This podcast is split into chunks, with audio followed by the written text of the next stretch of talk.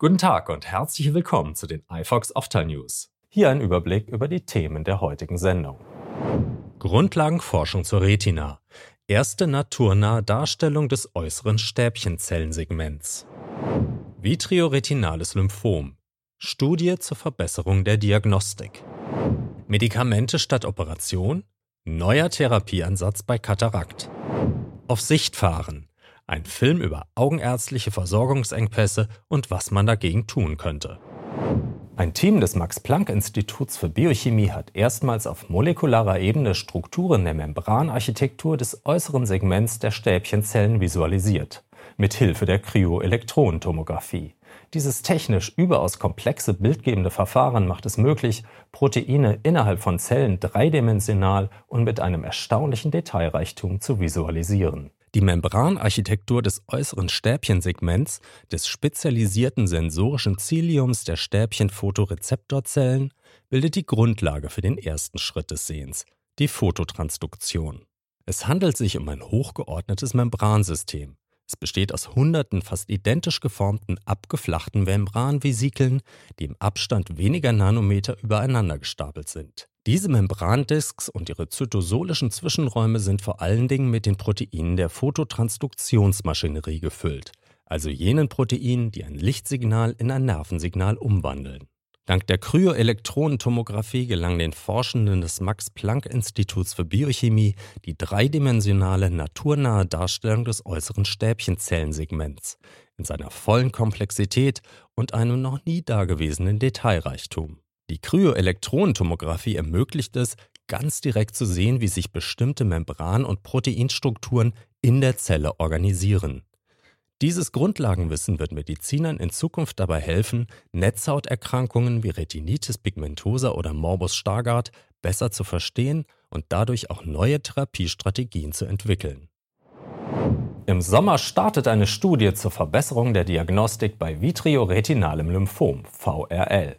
Die Decode VRL-Studie ist eine Initiative von Privatdozent Dr. Vinod Kakasseri, dem Oberarzt der Universitätsaugenklinik Lübeck, und Professor Falco Fendt, dem ärztlichen Direktor am Institut für Pathologie und Neuropathologie des Universitätsklinikums Tübingen. Ziel der Studie ist es, eine in Tübingen entwickelte innovative molekularbiologische Diagnostik in einem multizentrischen Ansatz standardisiert zu implementieren und klinisch zu validieren. Maligne Lymphome des Augeninneren stellen für die klinische und pathologische Diagnostik eine große Herausforderung dar.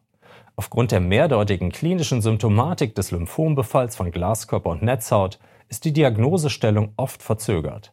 Selbst nach einer Operation mit Probegewinnung wird die Diagnose mit den üblichen Analyseverfahren in bis zu einem Drittel der Fälle übersehen. Das kann zu einer deutlichen Reduzierung der Lebenserwartung von Betroffenen führen. Aufgrund der Seltenheit der Erkrankung ist eine möglichst breite Beteiligung operativer Zentren essentiell für das Gelingen der Studie. Daher beteiligen sich zehn weitere Augenkliniken. Die sechsjährige Studie wird von der Deutschen Krebshilfe gefördert mit rund 860.000 Euro. Mehr zum Thema Augentumoren erfahren Sie in zwei Online-Kursen in der iFox Web Akademie. Fit in Augentumoren und dem fünften Teil des iFox Facharztrepetitoriums, das Oberflächen-, Netzhaut- und Aderhauttumoren behandelt. Beide Kurse werden von Dr. Kakasseri geleitet. Die einzige Behandlungsmöglichkeit bei einer Katarakt ist bislang die Operation. Doch jetzt ist ein internationales Wissenschaftlerteam der Anglia Ruskin University in Cambridge einem neuen Therapieansatz auf der Spur. Am Mausmodell untersuchten sie die Auswirkungen einer Oxysterolverbindung auf die Optik der Linse. Bei 61 Prozent der Linsen kam es zu einer Verbesserung der Brechungsindexprofile. Das bedeutet, dass die Proteinorganisation der Linse wiederhergestellt wird, wodurch sie wieder besser fokussieren kann. Dies wurde durch eine Verringerung der Linsentrübung in 46 Prozent der Fälle unterstützt. Die Verbesserungen traten allerdings nur bei einigen Katarakttypen auf. Bei der Medikamentenentwicklung muss also möglicherweise zwischen verschiedenen Typen der Erkrankung unterschieden werden. Bleiben wir beim Thema Katarakt. Sollte man bei dieser Diagnose beide Augen am selben Tag operieren oder zwischen den OPs besser eine längere Pause einlegen? Die Vor- und Nachteile beider Ansätze sind unter Fachleuten seit langem umstritten. Aus diesem Grund werten die Autoren des neuen Cochrane Reviews 14 Studien aus. Das Ergebnis? Die derzeitige Evidenz spricht dafür, dass es keinen wesentlichen Unterschied zwischen einer Operation beider Augen am selben Tag gegenüber einer OP an verschiedenen Tagen gibt. Berücksichtigt wurden dabei unter anderem Komplikationen wie die selten auftretende Endophthalmitis und die Notwendigkeit einer Brillenkorrektur nach der Behandlung. Zudem bestätigten die Studien, dass die Kosten einer OP an beiden Augen am selben Tag niedriger sind. Insgesamt war die Zahl und Qualität der Studien allerdings begrenzt. Die Vertrauenswürdigkeit der Evidenz lag je nach Endpunkt zwischen sehr gering und moderat.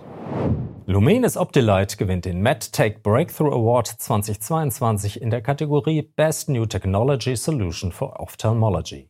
Diese Ehrung folgt auf die Auszeichnung als bestes Medizintechnikunternehmen im vergangenen Jahr. Optilight ist die erste und einzige IPL-Therapie, die von der FDA für die Behandlung bei trockenen Augen zugelassen ist. In diesem Jahr erhielt MedTech in den verschiedenen Kategorien der Gesundheits- und Medizintechnik mehr als 3900 Nominierungen aus über 15 Ländern.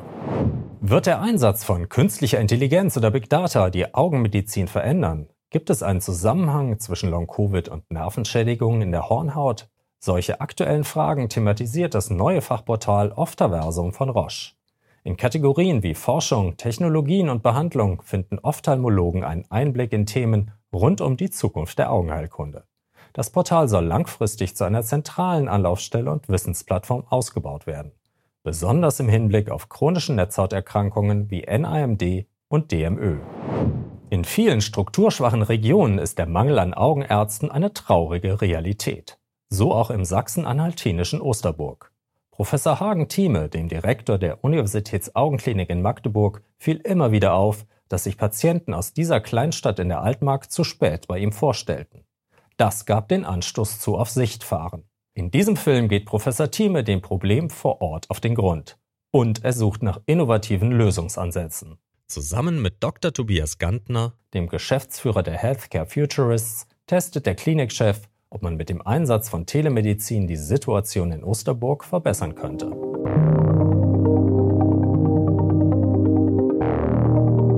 Ja, wir haben da mal was vorbereitet, um hier Probleme in Osterburg ein bisschen zu lösen. Wow. Wir haben hier ein, ja alles drin hier. Ja, wir haben ein Claro 700, dann haben wir eine Spaltlampe eingebaut und ein OCT. Alles kalibriert, alles funktionsfähig. Wow, das ist ja wie eine Augenarztpraxis auf Rollen. Der Moment, als die Tür aufgegangen ist, das spielte sich vor meinem geistigen Auge das alles ab. So, da fahren wir jetzt los in die Pampa und machen das einfach mal. Kann man losrollen. Das Geht das auch alles an, wenn man den Strom anschaltet? Auf jeden Fall. Wir haben genug Energie dabei, um genug Leute zu untersuchen. Na, dann lass uns losrollen. Auf geht's.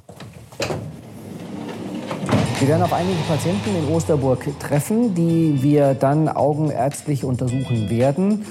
Deren Bilder werden wir aufnehmen. Die Bilder werden über das Internet übermittelt. Ähm, in die Uniklinik in Magdeburg und dort sitzt ein entsprechend ausgebildeter Oberarzt, der dann die letztgültige Befundung übernehmen kann. Und das Schöne an dieser ganzen Sache ist, dass was auch immer wir hier tun und was auch immer wir nach Magdeburg schicken, diese Bilder können auch, jemand, können auch von jemandem gemacht werden, der kein Augenarzt, keine Augenärztin ist. Es ist im Grunde eine Notwendigkeit, dass wir mit Telemedizin arbeiten, mit, mit, mit neuen Ideen arbeiten für Regionen, die, die unterversorgt sind, die ausgedünnt sind und die Altmark ist nicht die einzige. Nach dem Feldversuch in Osterburg geht der Roadtrip von Professor Thieme und Dr. Gantner weiter. In Freiburg treffen sie Professor Thomas Reinhardt, den Chefarzt der dortigen Universitätsaugenklinik. Vor fünf Jahren initiierte er den Augenbus zur besseren Versorgung von Sehbehinderten im ländlichen Raum. Wir packen dann dort, wo wir Einsatz haben, aus gehen in einen zentralen Raum, Gemeindesaal zum Beispiel, Aha, okay. und bauen das im Gemeindesaal auf und auch wieder ab, wenn die Patienten durch sind. Mhm. Das heißt, die Patienten gehen nicht in den Bus, sondern wir brauchen einen Raum, wo wir auf- und abbauen und mhm. dort kommen die Patienten dann hin. Das Feedback auf den Augenbus war allerdings nicht nur positiv. Schon in der Anfangsphase wurde mir entgegengeschleudert, vagabundierender Augenarzt. und hm. jetzt sucht er die letzten Kataraktoperationen im Schwarzwald. Ja, okay. Ärzte vagabundieren nicht herum, sondern Ärzte haben eine Residenzpflicht. Die sind an einem Ort, haben dort ihre Praxis, haben vielleicht noch eine Zweitpraxis, reisen aber nicht mit irgendwelchen Wägen rum. Da ist ja. politisch regulativ einiges zu tun ja. aus meiner Sicht. Ja. In England ist man da schon weiter, wie Dr. Tiziana Criddle, die Leiterin des Eye Screening Centers Liverpool Liverpool in einem Videocall berichtet. So the screening of the patients is either done on sometimes a mobile unit, then the images are either sent through a live link to the grading centers, which can be at a hospital or at specific places. So the images can be sent by a live link or they can be stored on a laptop. Letzte Station des Roadtrips ist das ARTOC Center for Biomedical Engineering Research der Universität Bern. Hier forscht Professor Raphael Schnittmann, wie künstliche Intelligenz für die Augenheilkunde nutzbar gemacht werden kann. So what we have today is a case of a neovascular AMD patient. What we've done is we've passed this patient eye. So on the left, what I'm showing you is the OCT volume. So these are these images that were put together, and we've passed it through this artificial intelligence system, which is identifying in what image, what biomarker or pattern um, uh, indicative of a particular disease is actually present in that image. And so when you stack them all together, you start to see highlighted patterns of what biomarkers are present or not in that volume. Was macht denn eigentlich künstliche Intelligenz in der Augenheilkunde? Wo ist sie hilfreich? Wo kann sie den Arzt, der das alles gar nicht mehr erfassen kann, unterstützen? Das ist eigentlich der Weg, den wir gehen müssen. Auf Sichtfahren zeigt, dass es durchaus Lösungsansätze für augenärztliche Versorgungsengpässe im ländlichen Raum gibt. Bei der Premiere des Films war auch die Gesundheitsministerin von Sachsen-Anhalt, Petra Grimm-Benne, vor Ort. Es bleibt zu hoffen, dass die Anregungen, die der Film liefert, demnächst auch umgesetzt werden. Weitere Informationen zu den Themen dieser Sendung finden Sie wie immer auf unserer Website. Vielen Dank für Ihr Interesse. Bis zum nächsten Mal auf iFox.